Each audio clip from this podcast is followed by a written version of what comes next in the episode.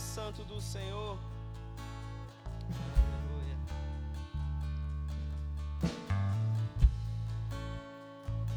Graça e paz, amados, tudo bem?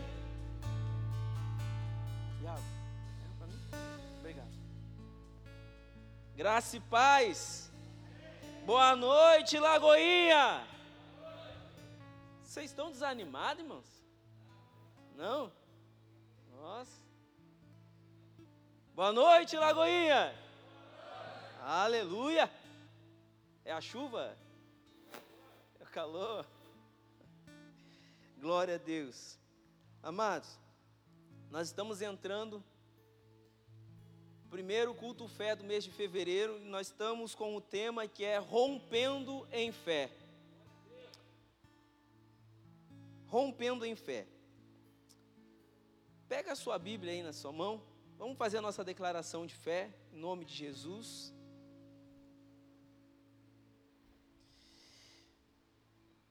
Glória a Deus. Louvado seja o nome santo do Senhor. Levante a sua Bíblia e declare: Esta é a minha Bíblia. Eu sou o que ela diz que eu sou. Eu posso fazer o que ela diz que eu posso fazer. Aleluia. Eu audaciosamente confesso que a minha mente está alerta, meu coração está receptivo.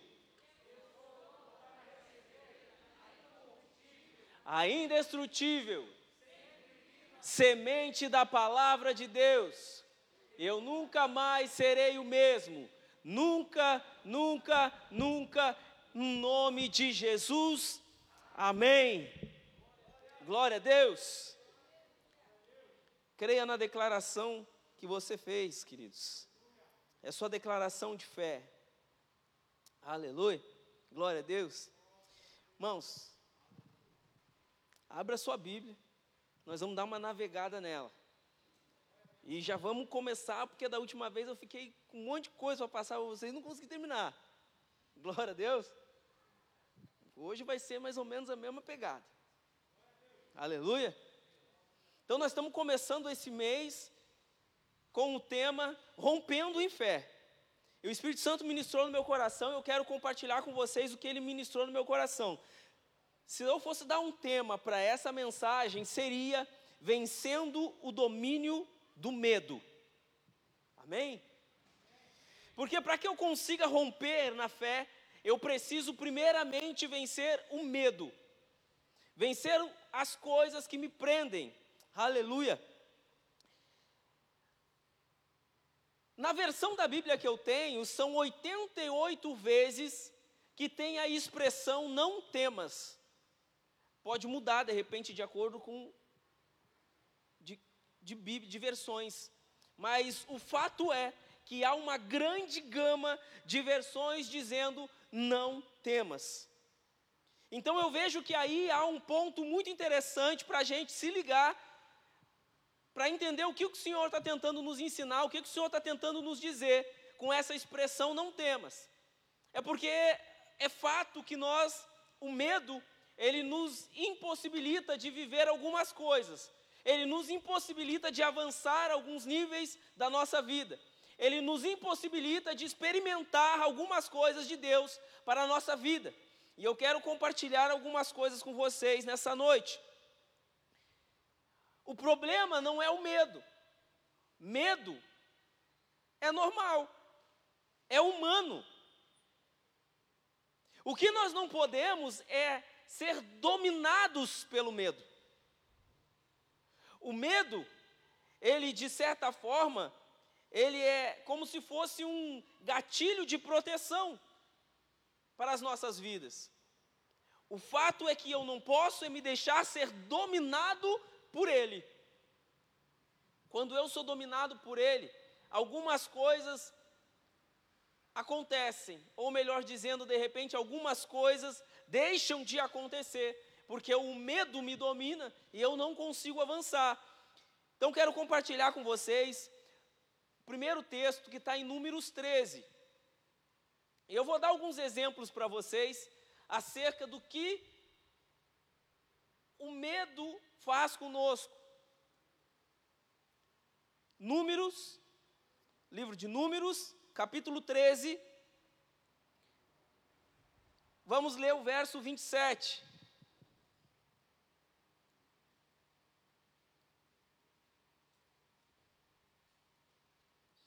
Esse texto é bem conhecido, é o texto que Moisés manda os espias espiarem a terra. Só que o que, que acontece? Eles vão e eles voltam com as informações que Moisés pediu. E as informações de algum deles é a seguinte: E contaram-lhe e disseram: Fomos à terra, aqui nos enviaste, e verdadeiramente mana leite e mel e este é o fruto. O povo, porém, olha que interessante, eles vão, espiam a terra, voltam com as informações que Moisés pede, e a primeira coisa que eles relatam, eles dizem, verdadeiramente, aquilo que você fala, que Deus diz acerca da terra, é, é verdade, é verídico. Então eles viram isso. Eles observaram esse detalhe. Mas, porém, eles continuam no 28 dizendo o seguinte: O povo, porém, que habita nessa terra é poderoso, e as cidades fortes, e muito grande, e muito grande. E também ali vimos os filhos de Anak. Os amalequitas habitam na terra do sul. E os heteus e os jebuseus e os amorreus habitam na montanha. E os caldeus habitam ao pé do mar e pela ribeira do Jordão. Então eles não viram somente que a terra era tudo aquilo que Deus tinha prometido. Eles começaram a observar os povos, que eram povos brabos, povos difíceis.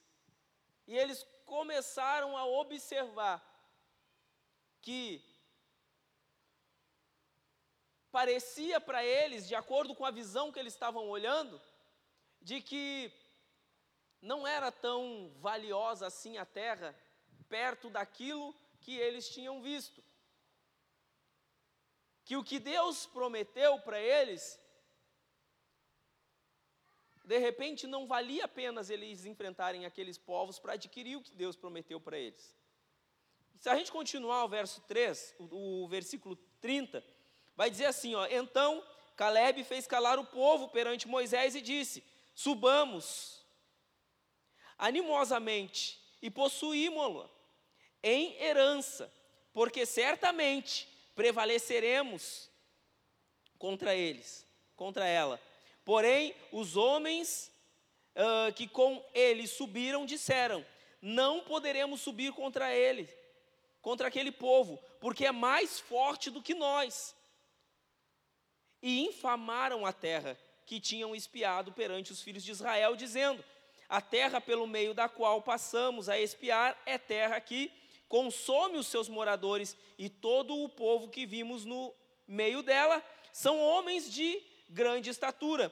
Também vimos ali gigantes, filhos de Anak, descendentes dos gigantes, e éramos, aos nossos olhos, gafanhotos, e assim também éramos aos seus olhos. Então, olha só, eles começam a notar o que Deus deu para eles e viram que a terra verdadeiramente era tudo aquilo que Deus tinha prometido.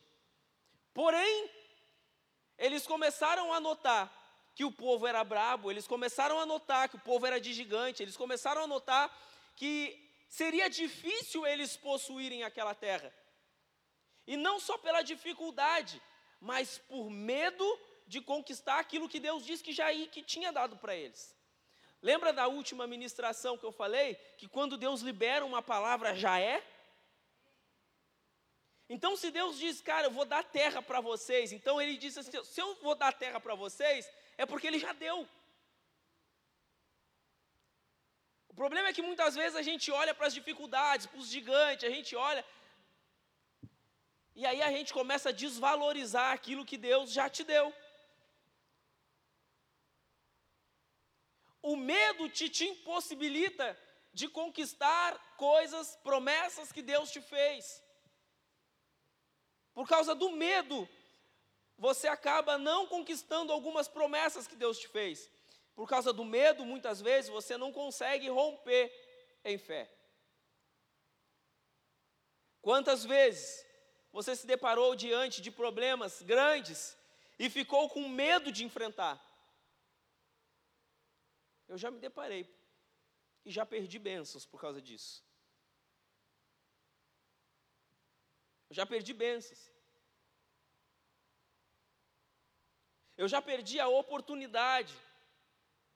Só contar uma pequena experiência para vocês, referente a isso. Eu perdi a oportunidade de conseguir estar com um carro zero. Tinha uma proposta muito boa. E eu fiquei com medo de abraçar a proposta. Aí eu demorei tanto, eu demorei tanto, que quando eu resolvi me decidir, eu digo, cara, eu vou lá. Eu vou lá, eu vou lá, vai dar certo. Aí quando eu fui, o cara, cara, se tu tivesse me ligado assim, olha, algumas horas atrás, eu tinha fechado contigo. Mas agora eu já fechei com outro. Só que eu fiquei alguns dias pensando na possibilidade e a bênção me esperando, e eu, por causa do tamanho do gigante, de cara, será que eu vou conseguir? Será que vai dar certo? Será que não sei o quê? Eu fiquei com medo, demorei, perdi a bênção. Quantos já perderam bênçãos de Deus por medo, por demorar? Não consegue romper, não consegue agir a fé, não consegue avançar. 1 Reis, capítulo 19, tem uma outra que eu quero contar para vocês. Que o pastor Anderson mencionou na terça passada. Ele mencionou na terça passada sobre Elias escondido na caverna, que Deus ele pode falar com voz de trovão, mas ele também pode falar mansamente.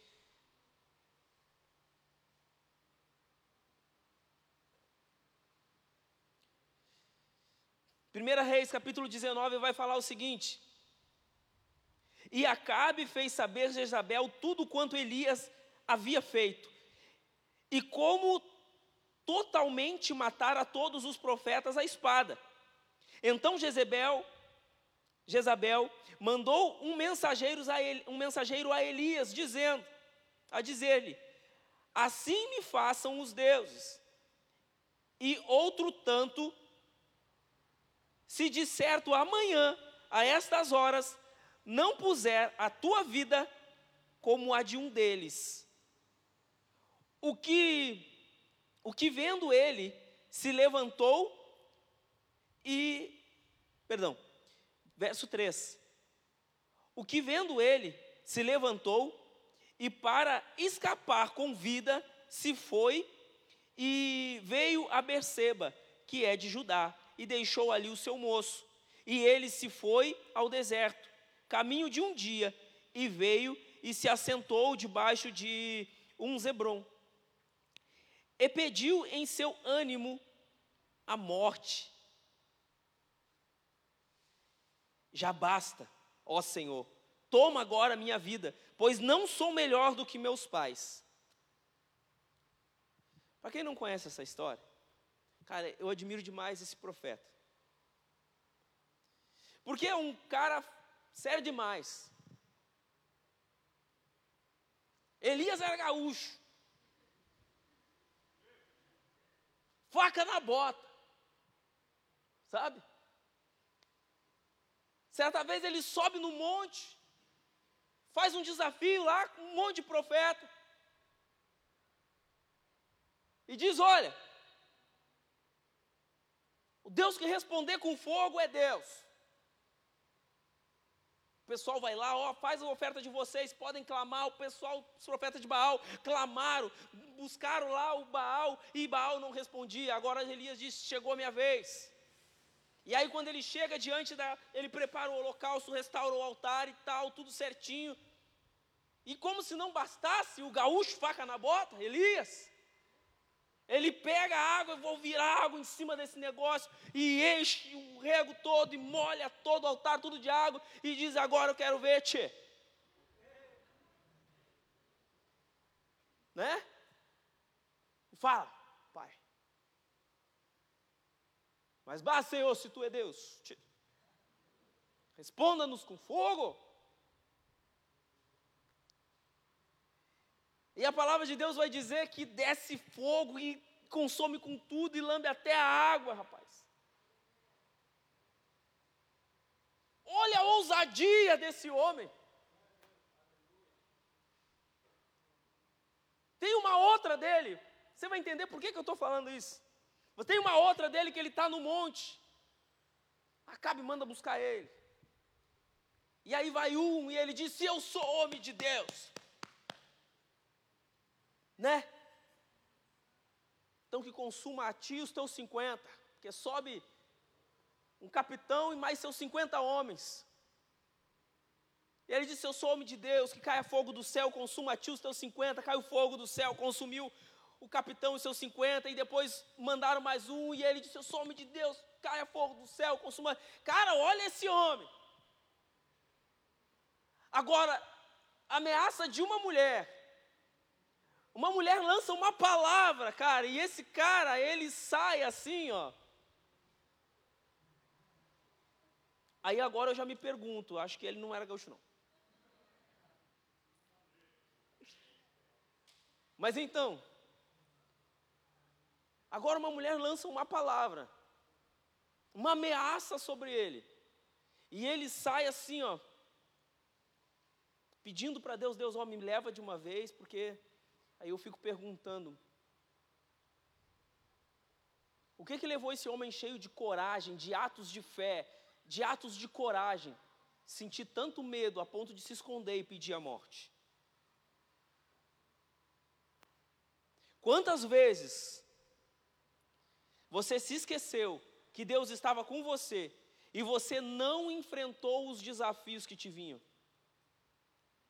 Sabe o que, que me mostra isso? Quantas vezes nós não fomos Elias, enfrentando diversos desafios, diversas dificuldades, enfrentando diversas situações. E de repente, às vezes, hoje eu me encontro numa situação ao qual o desafio, a ameaça que está vindo diante de mim, me mete medo, e eu esqueço do que Deus fez por mim no passado. E eu esqueço quanto Deus me usou no passado. E eu esqueço quanto Deus me salvou no passado.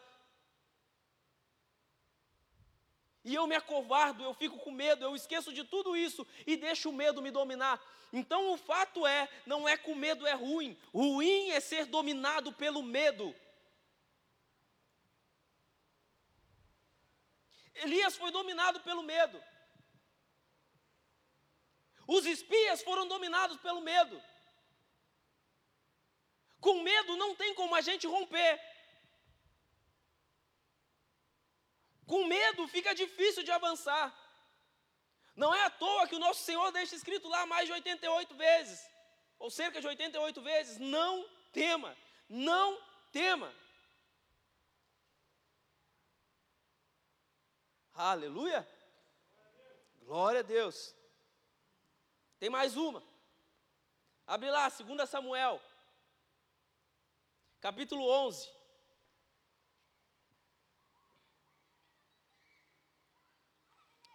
2 Samuel capítulo 11.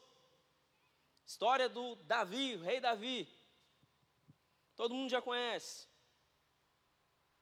Mas vamos ali no verso 6, para a gente entender uma situação.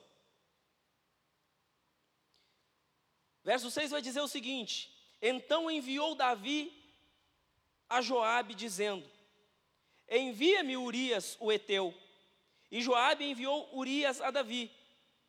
Vindo, pois, Urias a ele, perguntou Davi: Como ficara Joabe? E como ficara o povo? E como ia a guerra? Como se Davi tivesse realmente interessado nessas informações. Você vai entender o porquê. E como ia a guerra? Verso 8: Depois disse Davi a Urias: Desce a tua casa e lava os teus pés e saindo Urias da casa real, logo saiu atrás dele iguarias do rei. Porém, Urias se deitou à porta da casa real com todos os servos do seu senhor e não desceu à sua casa. E o fizeram saber a Davi, dizendo: Urias não desceu à sua casa. Então disse Davi a Urias: Não vens tu de uma jornada? Como se Davi tivesse preocupado com ele. Por que não descestes a tua casa? E disse Urias a Davi: Eu amo esse verso. Eu amo esse verso. Olha o que, que Urias diz a Davi. A arca, Israel e Judá ficaram em tendas, e Joabe, meu senhor, e os servos do meu senhor estão acampados no campo. E hei de eu entrar na minha casa para comer e beber e para me deitar com minha mulher, pela tua alma, pela tua vida e pela vida da tua alma, não farei tal coisa. Cara, Urias o Eteu aqui, ele dá-lhe uma lição. Eu não vou entrar nesse detalhe. Outra hora a gente medita nessa situação aqui. Mas olha que interessante, eu vou ter que falar com vocês. Olha só. Urias, ele chega. Para a gente poder entender todo o contexto, o contexto é o seguinte: Davi pecou. Davi era tempo dele ir para a guerra, para as batalhas, ele não foi, o exército foi, e ele ficou lá curtindo o seu palácio. De repente ele olha uma mulher, Betseba, como o pessoal já conhece. Ele olha essa mulher, ele se sente atraído por ela, manda chamar, tem relação com ela e tal. Nessa relação, essa mulher fica grávida. Essa mulher fica grávida, só que essa mulher, ela é esposa de Urias. Ela é esposa de Urias. É um dos melhores, é, é, chega a ser um dos melhores homens de Davi. Então, quando essa mulher fica grávida, Davi, o que, que ele tenta fazer? Vou esconder, eu preciso esconder o meu erro, eu preciso esconder o meu pecado, eu preciso esconder o que eu fiz. E ele começa a tentar o quê? Dar jeitinho. Por que, que ele tenta dar jeitinho? Medo de enfrentar as consequências, medo de enfrentar a situação. Ele fez algo errado, ficou com medo de enfrentar a situação, e aí ele começa a dar jeitinho para tentar encobrir aquilo que ele fez. Só que quanto mais ele faz isso, mais ele se encrenca. Mais ele se encrenca. Mas eu amo a atitude de, de Urias. Porque ele podia muito bem dizer assim: pá, graças a Deus, saí da batalha. Agora eu estou aqui, o rei me chamou, vou tirar um descanso, vou lá ver minha família, vou ver minha esposa, tal. Ele podia ter feito muito bem isso, que era o que Davi esperava que ele fizesse. Mas olha só um homem compromissado com a causa, compromissado com as coisas de Deus. Ele olha para Davi e ele diz para Davi: a arca está lá, os meus irmãos estão lá. Ei, eu, em outras palavras, ei, eu de me aconchegar, ter os meus prazeres, sendo que a presença de Deus está lá. Não era o que a arca representava? Ele entendia, cara, a presença de Deus está lá. O que, é que eu quero fazendo aqui? A presença de Deus está lá. Os meus irmãos estão lá. Então, cara, eu quero estar lá. Não tem sentido nenhum eu estar aqui, eu desfrutar disso tudo aqui que, que, eu, que eu tenho a oportunidade de desfrutar, se tudo que verdadeiramente importa é a presença e os meus irmãos estão lá. Sabe o que, que isso me diz? Vou abrir um parênteses, não entra no tema, tá? Mas vou abrir um parênteses. Isso me diz assim, quando muitas vezes, às vezes a gente tem preguiça de vir à igreja, sabe? Às vezes a gente tem preguiça, às vezes a gente tem desânimo, ah, quer saber, acho que eu não vou, ah, não vou lá buscar não. Sabe o que, que Urias está dizendo? Ele está dizendo exatamente isso. A presença de Deus está lá, a arca está lá, os meus irmãos estão lá, estão lá. Quando a gente não pode é uma coisa, mas quando a gente simplesmente tem preguiça, ah, não estou afim hoje, não quero, coisa e tal. Ele sabia o que ele estava perdendo em estar lá no campo de batalha. Quando um culto acontece, quando a gente se reúne para adorar a Deus, buscar a Deus, irmãos, há um campo de batalha ao mesmo tempo aqui.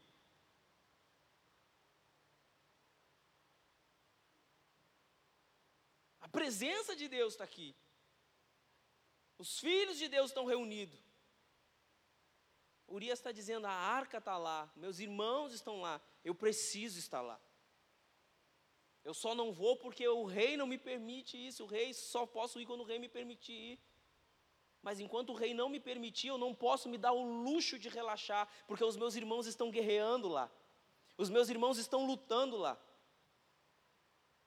Os meus irmãos estão dando a vida lá por pessoas, por reino, pelo reino.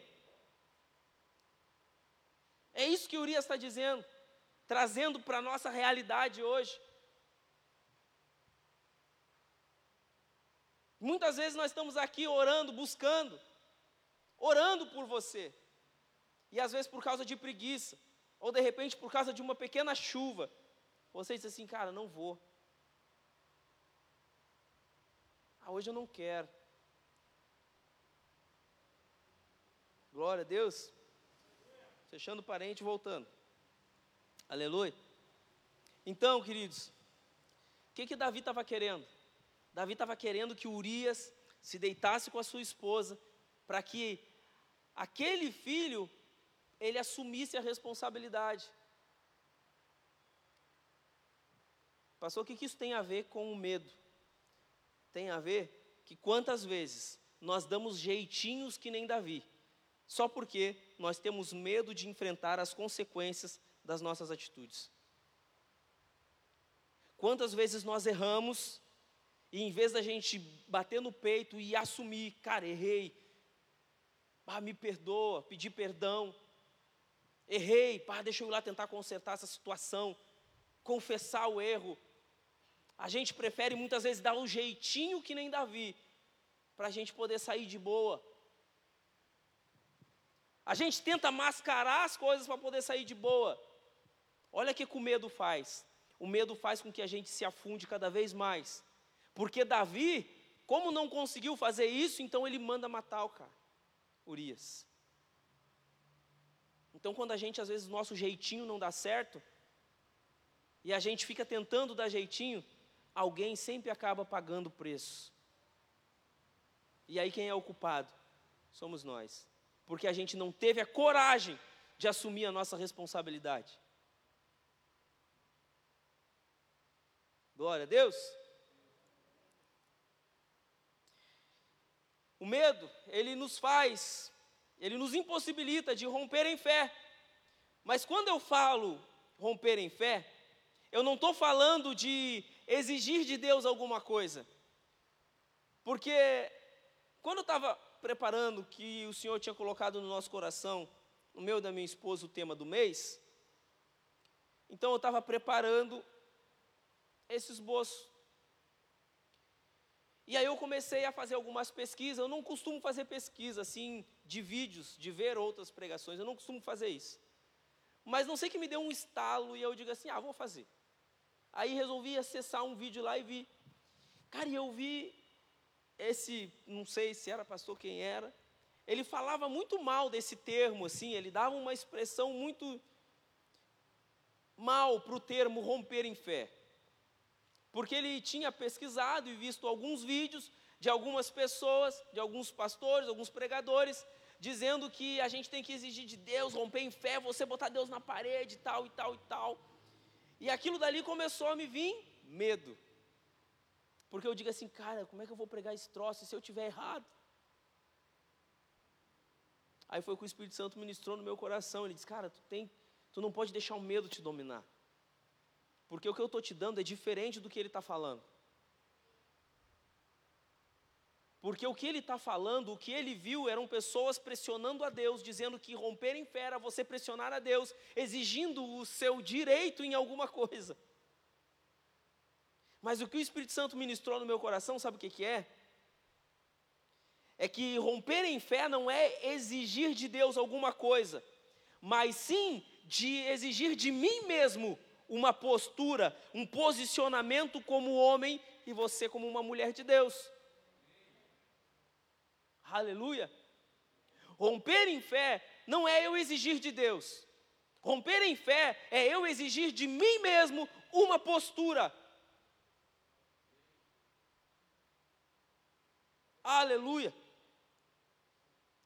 É eu exigir de mim mesmo uma postura como homem de Deus, como uma mulher de Deus. É você exigir postura de que crê naquilo que Deus fez. Até o Espírito Santo me deu uma outra situação aqui, porque Deus não precisava fazer. Uh, o que Deus precisava fazer, Ele já fez. Amém? Tá, mas e agora? Agora eu preciso crer naquilo que Ele fez. Por isso a postura é minha quando eu preciso romper. A postura é minha, ele já fez, agora eu preciso crer no que ele fez. Glória a Deus. Vocês estão muito quietos hoje.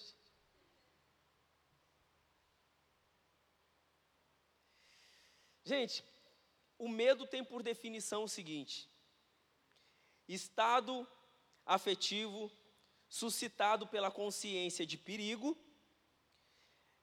temor, ansiedade irracional, receio, ou seja, quando eu não entendo alguma coisa, e apreensão em relação a algo desagradável, ou seja, quando não me traz conforto. Resumindo, o medo é algo que você sente quando está em perigo, ameaçado ou quando fica diante de algo que você não entende ou algo que aparenta ser desagradável. O medo é isso. Posso dar um exemplo para você? Um relacionamento que não deu certo, aí a pessoa fica com, ela cria um medo do próximo relacionamento. Aí ela não consegue se relacionar, porque ela tem medo de te dar errado. Aleluia. Um negócio que faliu.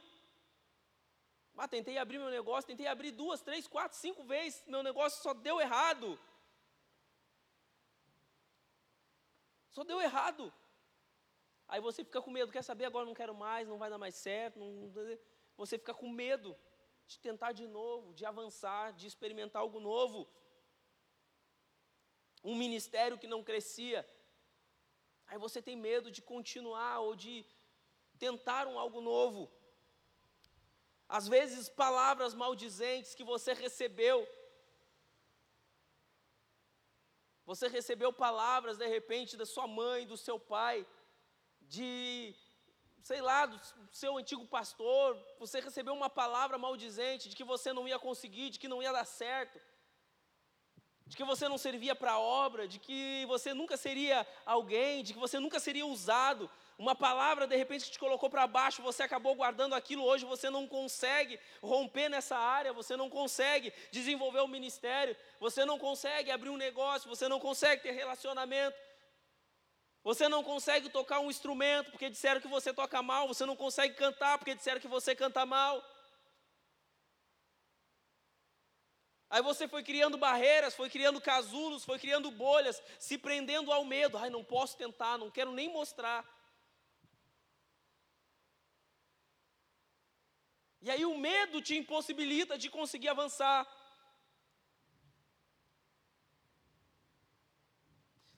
Mas, pastor, então como é que eu faço para dominar o medo? Você precisa mudar a ótica de visão. Porque toda transformação ela se dá primeiro aonde? Na mente. E aí eu caio no verso, no verso que eu amo, Romanos 12, 2. Transformai-vos pela renovação da vossa mente para que experimenteis qual seja a boa, perfeita e agradável vontade de Deus. Eu só experimento qual seja a boa, perfeita e agradável vontade de Deus quando eu transformo a forma com que eu penso. Quando eu alinho a minha visão com Deus. Josué e Caleb estavam com sua visão alinhada, enquanto os outros olharam, eles disseram: Ó, até a terra é boa, mas bah, temos isso, temos aquilo, temos aquilo outro. Enquanto Josué e Caleb disseram que não, cara, tá, nós vamos possuir esse troço. Eles entenderam, não, Deus já nos deu. Olha quantas batalhas nós já vencemos. Glória a Deus.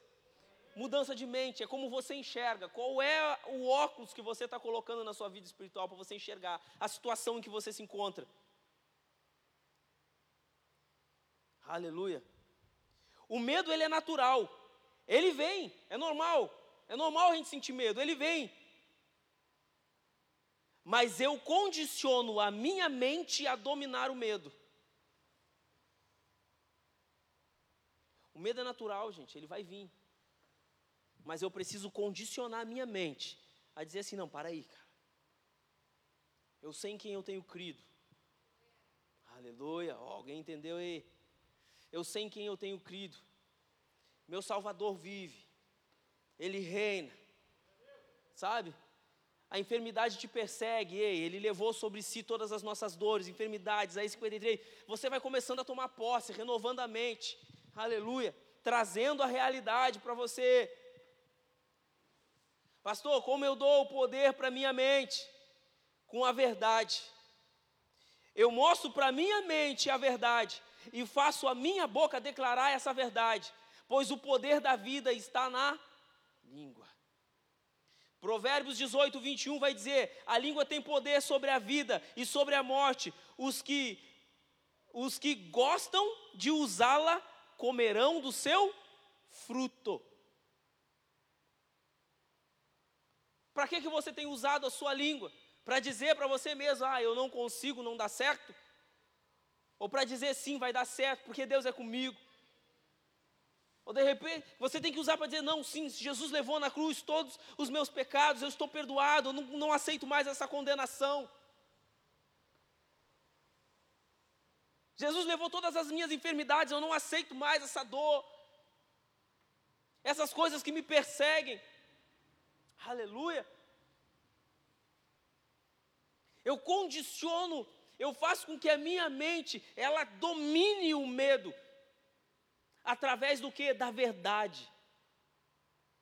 Por quê? Porque a verdade ela é absoluta. A palavra vai dizer, crie, por isso que eu falei.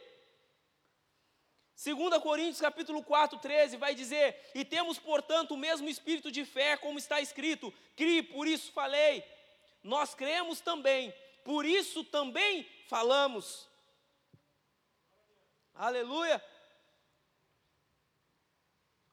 Se tem alguma coisa absoluta, é a verdade, pois nada há contra a verdade. E a palavra do Senhor vai dizer: Conhecereis a verdade, e a verdade vos libertará. Então, se o medo tem te trazido cativo, está na hora de você viver a verdade para que a verdade te liberte desse medo. Aleluia, glória a Deus.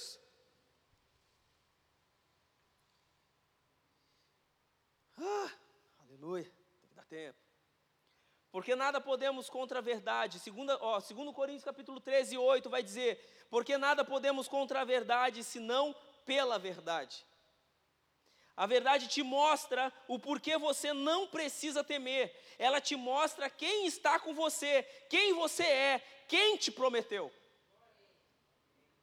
Aleluia. Quando você se apega na verdade, a verdade ela vai trazer realidades para você. Se você não está apegado à verdade, não tem desenvolvido a verdade, as mentiras vêm, Satanás sopra mentira, joga dado inflamado. Você se abraça na mentira e você acredita que você não é nada, que você não é ninguém, você acredita que não pode nada. Eu não consigo mesmo. Você acredita nas palavras maldizentes que falaram ao teu respeito. Você acredita que o relacionamento, que nenhum relacionamento vai dar certo.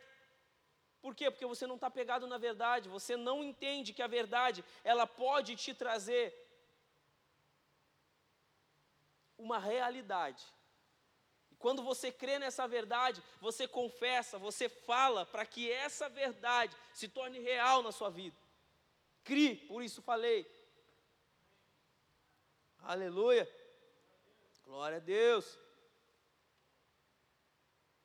É interessante que para essa verdade se torne parte de mim, a ponto de eu não duvidar e não temer, eu preciso experimentá-la. Isso chama-se discurso de propriedade. E aí me faz refletir na experiência. A experiência, ela te traz segurança. Jesus deu experiência para os seus discípulos, para que eles tivessem propriedade. Conforme ele foi chamando os seus discípulos para andar com ele, aqueles três anos os discípulos andando, e quando ele enviava 70 e os 70 voltavam, que algumas vezes o que, que eles diziam? Senhor, até os demônios nos submetem. Isso quer dizer que eles estavam praticando aquilo que Jesus tinha ensinado, aquilo que Jesus estava mostrando para eles como fazer. Isso quer dizer que eles tinham, eles estavam começando a adquirir o que? Experiência, propriedade para poder viver depois que Jesus subisse. Só que por um determinado tempo, eles se esconderam, eles ficaram presos. E aí nós vamos mais à frente. Aleluia, Jesus. Glória a Deus. Gente,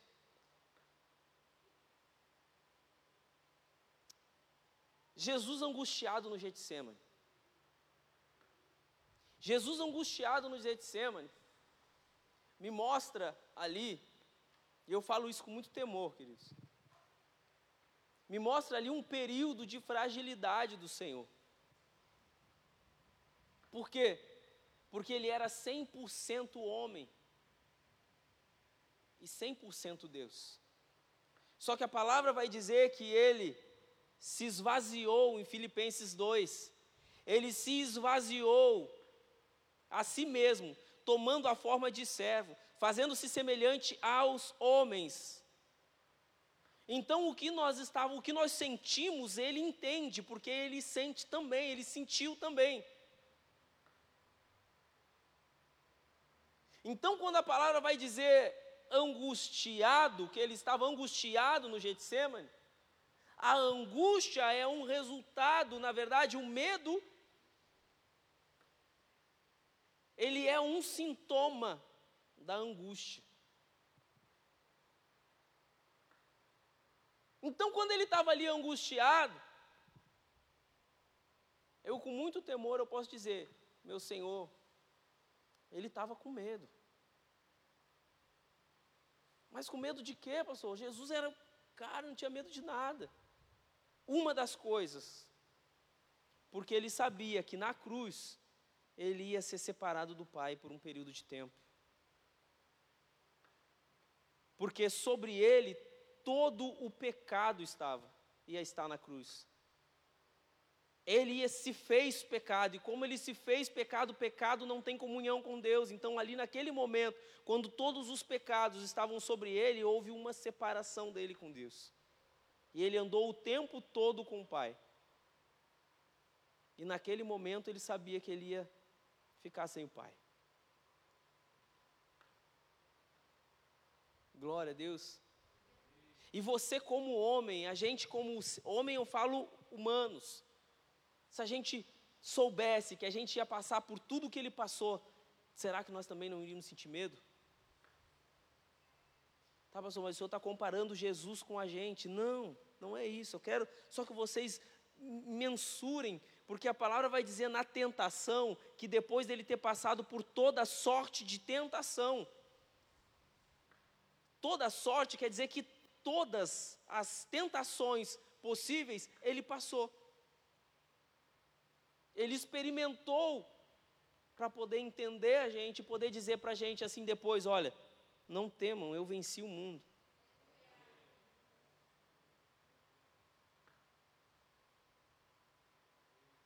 Ele tinha propriedade para falar as coisas,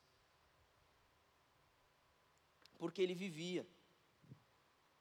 Ele venceu o medo.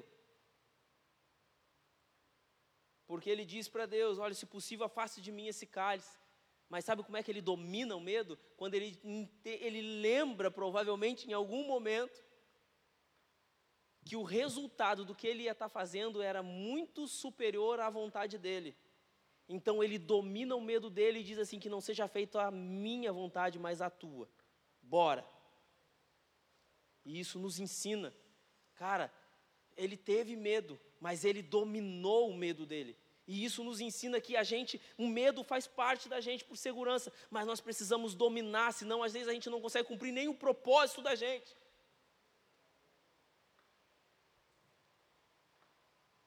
Nossa, como eu temia a primeira vez que eu tive que pregar aqui na igreja. E quando o pastor me chamou para mim cuidar do culto fé, então, cara, eu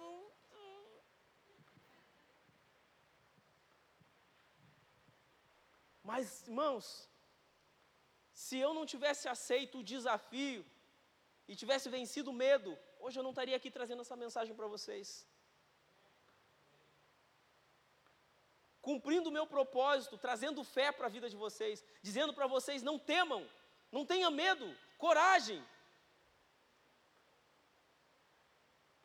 Olha o povo lá na, na, no pé do monte, quando Moisés chamou: olha, Deus quer ter um papo com vocês, assim, ó, de frente.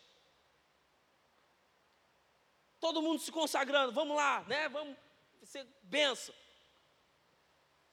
E aí, o povo se prepara tudo, mas quando chega lá, vê lá raio, trovões e aquela coisa toda. E o que, que houve? Medo. O medo impossibilitou eles. E eles disseram: Moisés, vai tu vai tu. Eles perderam a oportunidade de se relacionar diretamente com Deus, sem intermediação. Se nós olhar para o princípio, a... aleluia.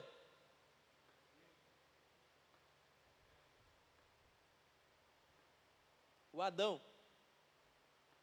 quando Deus bota os pés no jardim, Cadê tu, Adão? Os irmãos, pode subir em nome de Jesus. Cadê tu, Adão?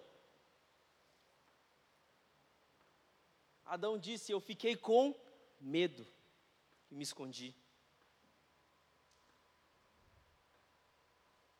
O medo te separa de experimentar coisas de Deus. Põe-se de pé em nome de Jesus.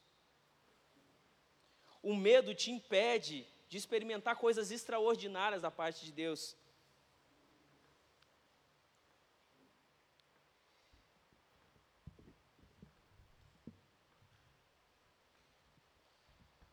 Aleluia.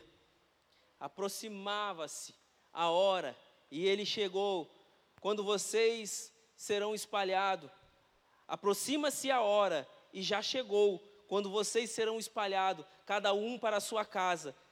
Vocês me deixarão sozinhos, mas eu não estou sozinho, pois meu Pai está comigo. Jesus dizendo para os seus discípulos, no 33, vai dizer: Eu lhe disse essas coisas, para que em mim vocês tenham paz, paz.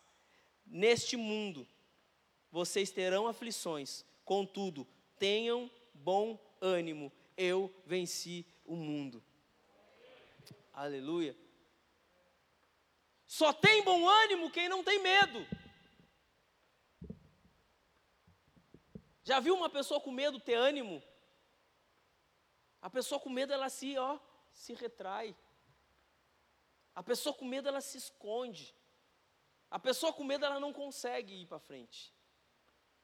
Mas Jesus diz: Ei, vocês vão ter aflições. Mas não temam, eu venci o mundo. E ele nos dá esse exemplo. E não foi com medo, foi com coragem.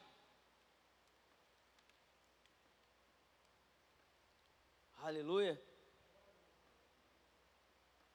Gente, não vamos perder a oportunidade que se tem de estar na presença do Senhor. Não, não, não, não perde a oportunidade que você tem de se desenvolver em Deus de crescer, de avançar, de ser quem Deus te chamou para ser. Ele te chamou para ser um luzeiro, para ser uma cidade edificada, para que muitos possam encontrar em ti morada, socorro, abrigo. Glória a Deus. Não perca a oportunidade de subir um monte, estar tá face a face com Ele, sem intermediários.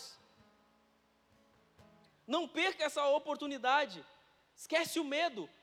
Se Deus colocou alguma coisa no teu coração para você avançar, deixa o medo para lá agora. É a única forma de você romper. Porque romper depende de um posicionamento teu. O que Deus tinha que fazer, Ele já fez. Feche seus olhos aí. Começa a olhar para dentro de você mesmo. Começa a sondar você mesmo aí. Os medos que você tinha, eu já digo tinha, porque a partir de hoje eu declaro que os medos não fazem mais parte da sua vida, estão dominados pelo poder da palavra do Senhor na tua vida. Você tinha medo de se relacionar com alguém, de procurar um casamento, sei lá, relação, relacionamento. Se você tinha medo, não precisa ter mais medo.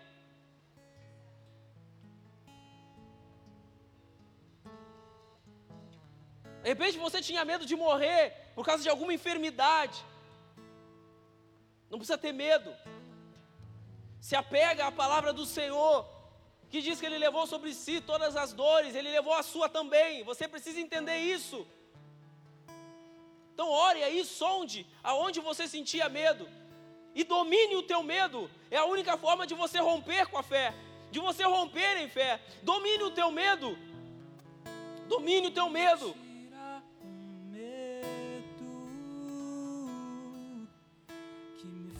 dizer Moisés, suba em meu lugar. Faz entender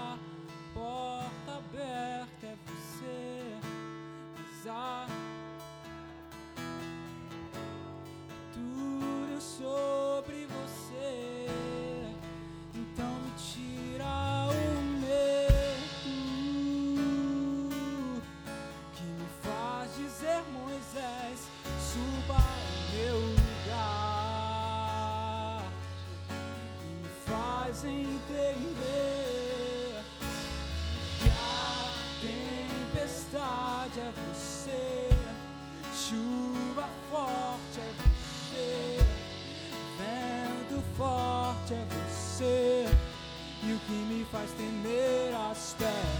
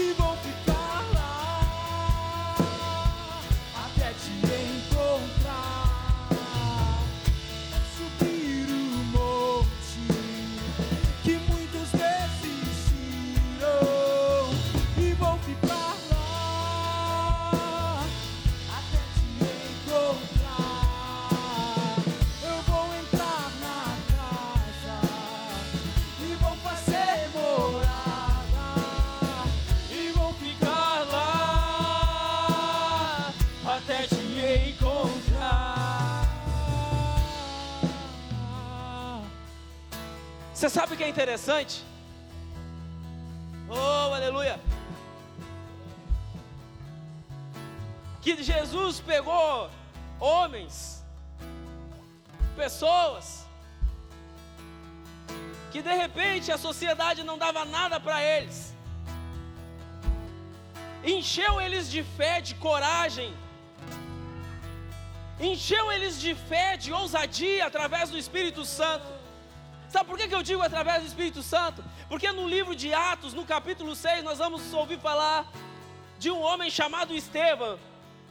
E a palavra de Deus vai dizer que ele era um, um homem cheio de graça e do poder de Deus e realizava grandes maravilhas, sinais entre o povo.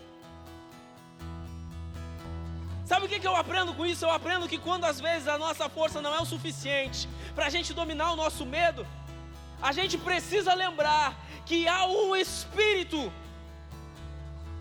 Aleluia! Poucos pegaram aí. A gente precisa lembrar que há um Espírito, um Espírito que nos capacita, um Espírito que nos dá poder um espírito que nos dá ousadia, um espírito que nos dá intrepidez, um espírito que nos transforma e nos molda e nos leva para onde é necessário. Isso. Ei. Ei. Aleluia. Oh, mais perto, mais perto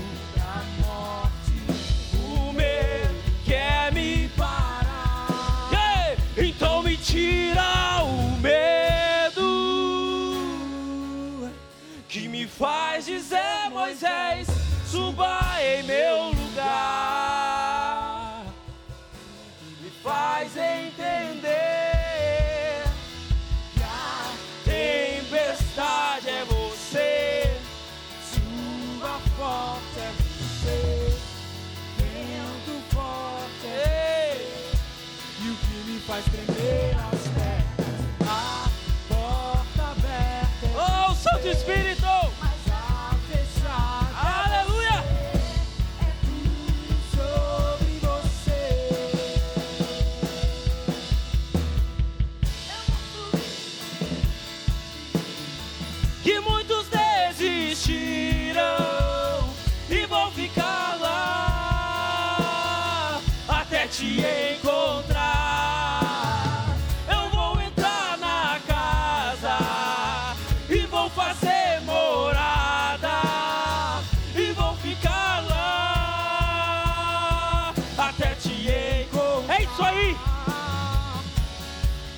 2 Timóteo capítulo 1 Lá no verso 7 vai dizer assim: Pois Deus não nos deu espírito de covardia, mas de poder, de amor, de equilíbrio.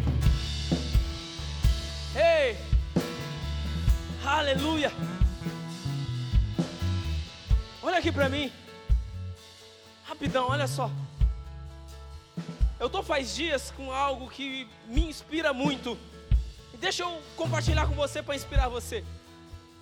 Para você entender que muitas vezes dominar o medo, às vezes a gente precisa da ajuda do Santo Espírito. E é um exemplo muito interessante, porque no livro de Atos, no capítulo 2, eu sei que eu acho que eu já devo ter falado isso, mas eu quero falar de novo aqui, rapidão. No livro de Atos, no capítulo 2, a gente vê eles todos reunidos, orando em um único propósito, em uma comunhão ali. Eles orando, não sei se escondidos, porque estavam com medo, porque Jesus já tinha subido, eles estavam se sentindo só. Mas eu fico imaginando a oração deles, a oração deles dizendo o seguinte, quando eles estavam reunidos orando: Senhor Jesus, o Senhor prometeu que não nos deixaria órfão, o Senhor prometeu que não nos deixaria sozinhos. Senhor Jesus, o Senhor prometeu que iria enviar um Espírito Santo.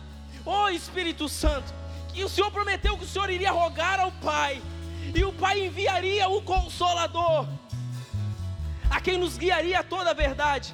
Eu fico imaginando eles orando naquele lugar e dizendo assim: estamos nos sentindo sozinhos, Jesus. Senhor Jesus, cumpre a tua palavra, por favor, cumpre a tua palavra. Isso eu olhando para dentro daquela sala. Agora, quando eu levo meus olhos para o alto, eu elevo os meus olhos para o alto e eu fico vendo Jesus ouvindo a oração dos seus discípulos. Ele ouve a oração dos discípulos e ele olha para o Pai e diz para o Pai assim: Pai, eu prometi para eles, eu prometi para eles que eles não iam ficar sozinhos, eu prometi para eles que eles não iam ficar órfãos, eu prometi para eles que o Senhor iria enviar o Santo Espírito. Pai, então, por favor, eu te peço, envia o Santo Espírito para eles. Agora eu fico imaginando Jesus olhando para o Pai, fazendo esse pedido, o Pai olhando para o Filho, o Pai olhando para o Filho, e ele dizendo assim: Tá bom, filho. Agora ele olha para o outro lado e ele diz para o Santo Espírito: Desce! Desce! Uou!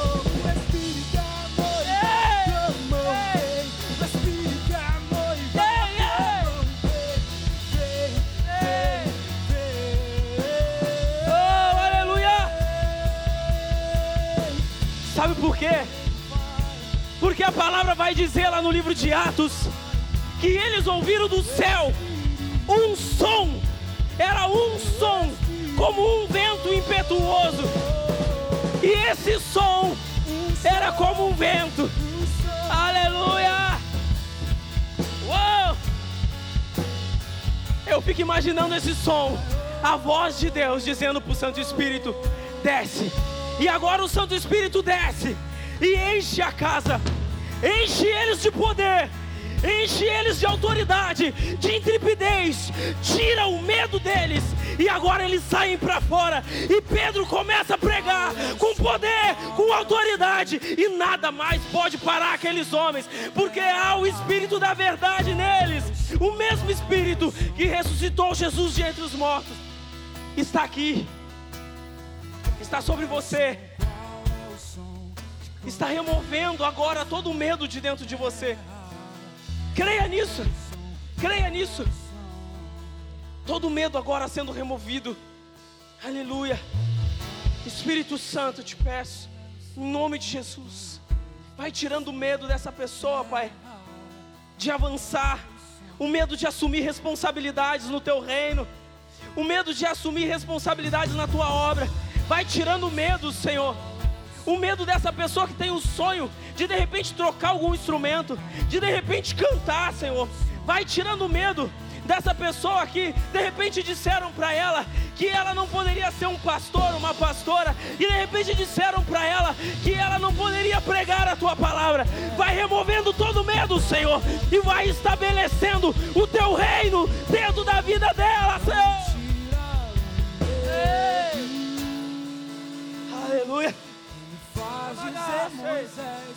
Suba em meu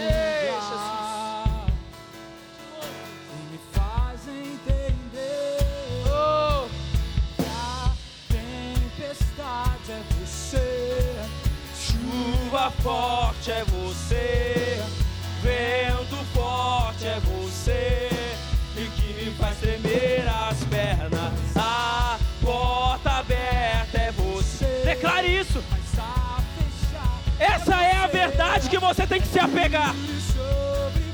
Essa é a verdade.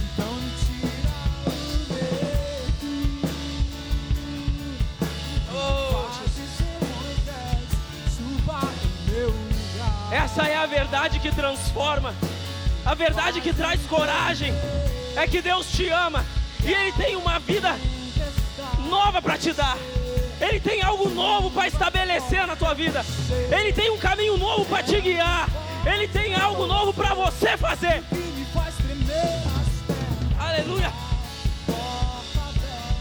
Você precisa romper. Não depende de Deus, depende de você. Rompa, rompa, rompa. Acredite. Uh! Aleluia. Eu vou subir o monte. E muitos desistirão até te encontrar. Eu vou entrar na casa e vou fazer morada e vou ficar lá até te encontrar. Vou subir, eu vou subir o monte. Oh, e muitos desistirão e vão ficar lá até te encontrar.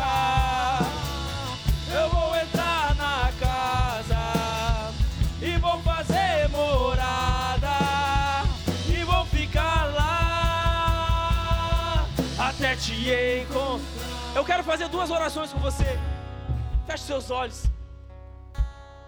Você que diz o seguinte: Poxa, pô, é verdade, eu preciso me posicionar. Você que o Espírito Santo do Senhor falou contigo através dessa mensagem. Você antes não tinha coragem, lhe faltava coragem para aceitar Jesus. E para você que faltava coragem para se reconciliar e retornar para os braços do Senhor. Vamos fazer essa oração junto comigo? Então faça essa oração comigo. Senhor Jesus, eu te entrego a minha vida. Eu hoje me posiciono e tomo coragem, porque eu entendo que depende agora é de mim.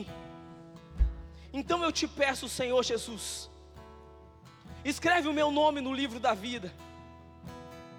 Eu hoje, Senhor Jesus, eu faço uma aliança, Senhor, contigo, entregando a minha vida para ti. Vamos fazer a segunda oração. Declare comigo, Senhor Jesus.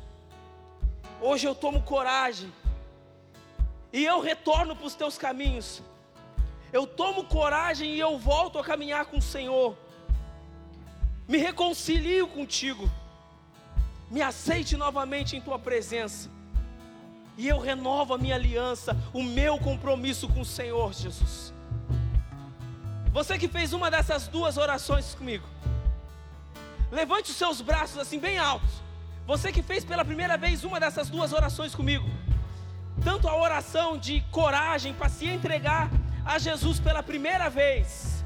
Levante bem alto para que eu possa te ver daqui. Glória a Deus. Vem aqui na frente. Vem aqui na frente. Você que fez, não tenha medo, não tenha medo. A palavra fala de coragem. Vem aqui na frente. Vem aqui na frente. Vem aqui na frente, vem. Você que fez essa oração pela primeira vez, olha, dizendo: Olha, eu preciso, eu, eu me reconciliei com Jesus, ou eu entreguei a minha vida para Jesus pela primeira vez. Isso, levanta a sua mão para que eu possa te ver. Vem aqui, em nome de Jesus, aleluia. Sabia que a festa no céu hoje, por causa da sua vida? Sabia que a festa no céu por causa da sua vida hoje? Sabia disso? Parabéns, porque vocês tiveram coragem. E Deus ama os corajosos, sabe por quê? Porque a palavra diz dele, diz não tema. A palavra dele diz não tema. Eu quero dizer que vocês não estão sozinhos. Nós estamos com vocês. E nós queremos conhecer vocês melhor. Tá bom? Então, aí alguns irmãos lá atrás acompanhar vocês para pegar os dados de vocês para a gente poder acompanhar vocês, ajudar vocês, para que vocês não andem sozinhos. Aqui ninguém anda sozinho. Eu quero dizer que vocês ganharam uma família Amém? Uma família em Cristo Jesus. E eu vou apresentar para vocês a família de vocês. Amém? Olhem para lá. Olhem para lá. Recebem a família de vocês. Uou! Uh! Yeah! E vou ficar lá até te encontrar.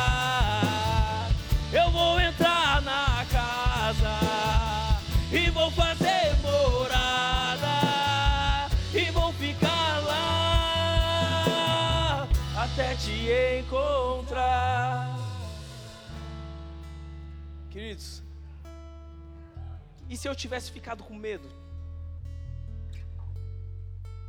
de subir aqui e ministrar a palavra para vocês? Essas três pessoas, de repente, não teriam se entregado para Jesus, tido coragem de se entregar para Jesus hoje. Então, o medo ele te impede de cumprir o propósito que Deus tem para a tua vida. O amor lança fora todo medo. E quando você ama Deus, você lança fora todo medo para cumprir o propósito de Deus na sua vida. Amém? Glória a Deus. Pode sentar rapidinho, deixa eu uns recadão aqui. Aleluia. Louvado seja o nome santo do Senhor pela vida de vocês. Que Deus abençoe grandemente todos vocês em nome de Jesus.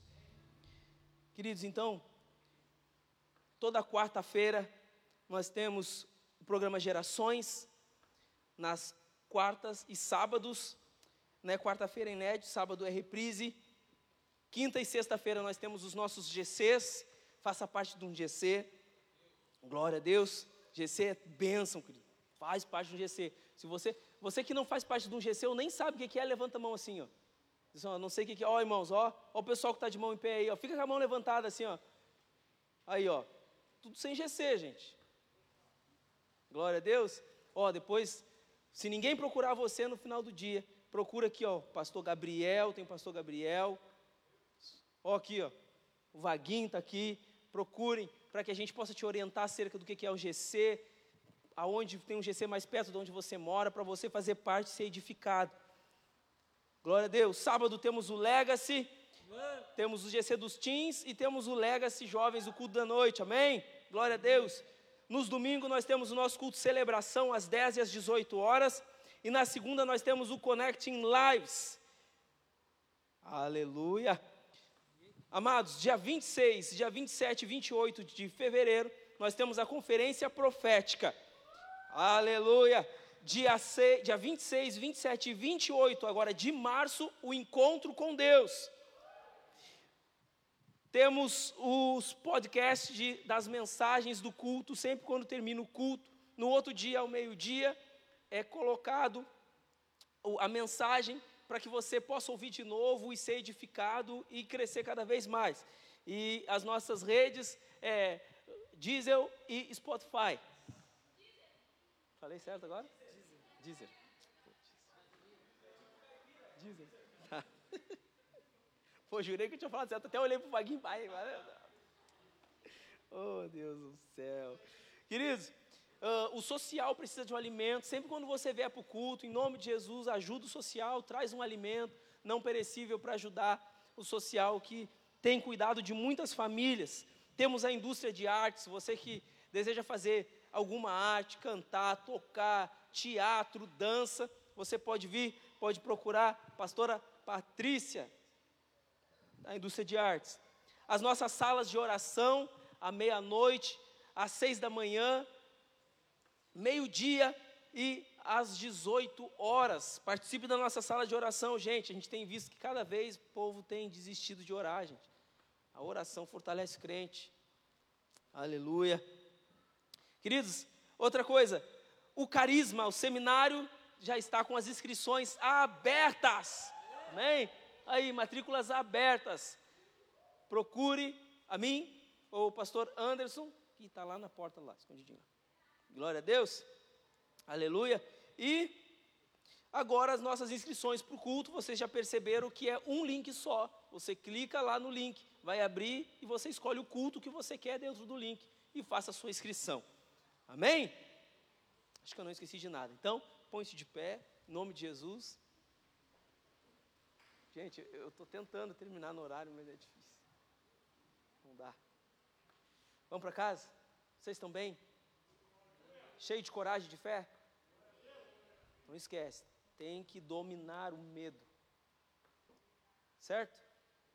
Pai, leva os meus irmãos em paz, em segurança, livra de todo mal. Livra do homem sanguinário, bala perdida, acidente no trânsito, Senhor. Conserva eles em tua presença. Senhor, que a tua palavra, Senhor, frutifique, Senhor, ó Deus, e cresça e desenvolva e crie raiz dentro deles, Pai, para a glória do teu nome, Senhor. Deus, que o teu amor, a graça do seu Filho e a comunhão do Divino Espírito Santo esteja com toda a igreja. E a igreja que aguarda a volta do Senhor Jesus, diga comigo: Amém. Meus irmãos, ide em paz, que o Senhor vos abençoe em nome do Senhor Jesus.